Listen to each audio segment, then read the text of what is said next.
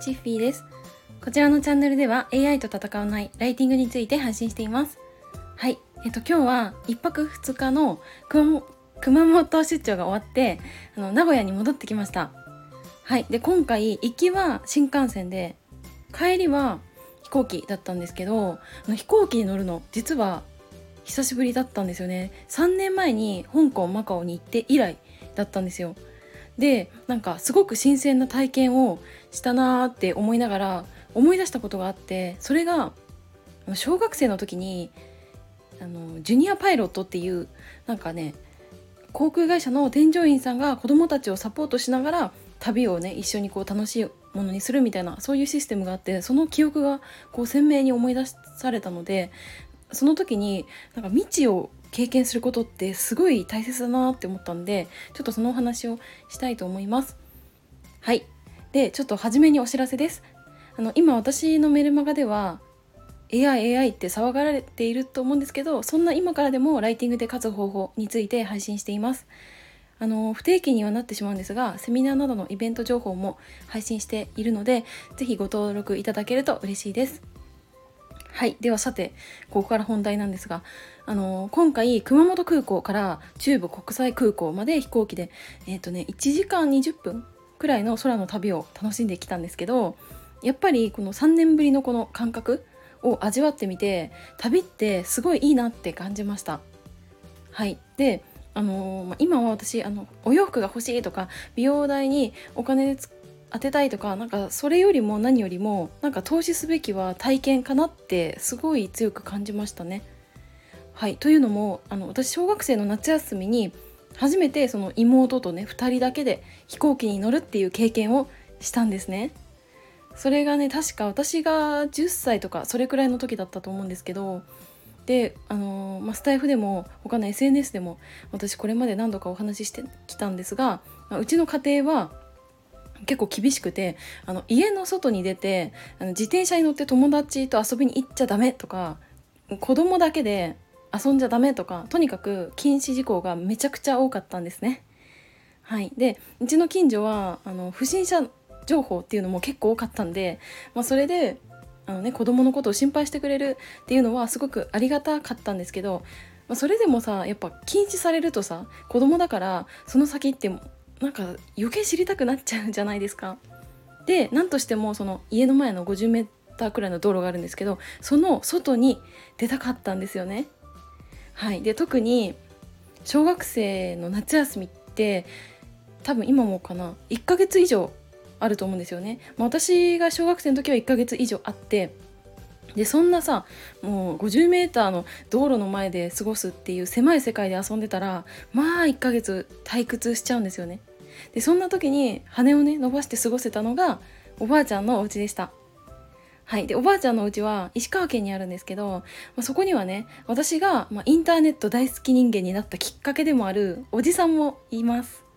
であの夏休み中はずっとおばあちゃんのところにいたいなって思ってたんですよね。ただ、まあ、こういうことをね親に言っても、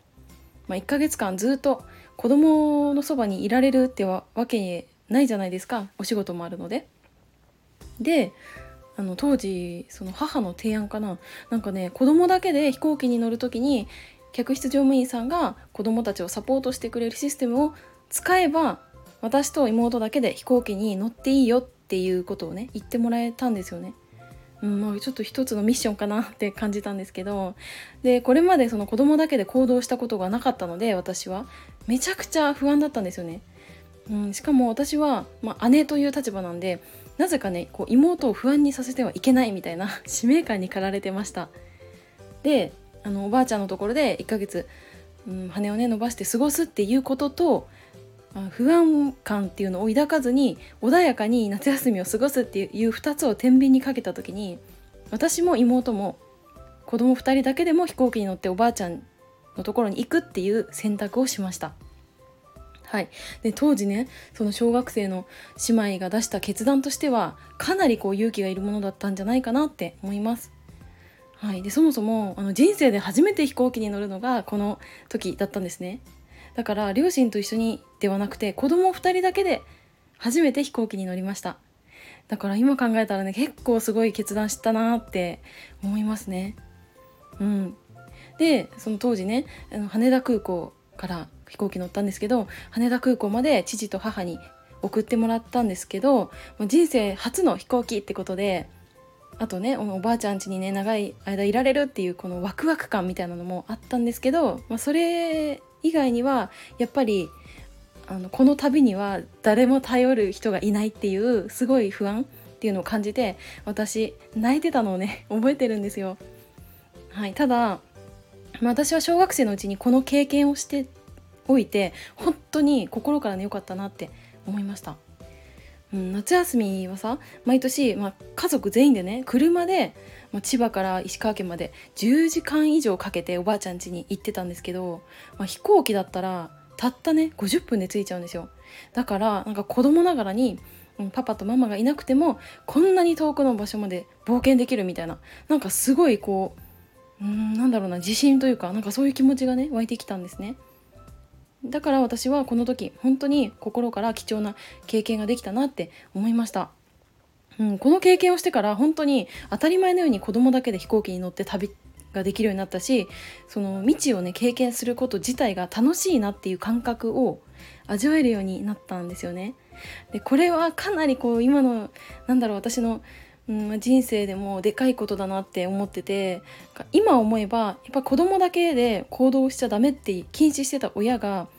なんかこの時に挑戦させてくれたっていうのも、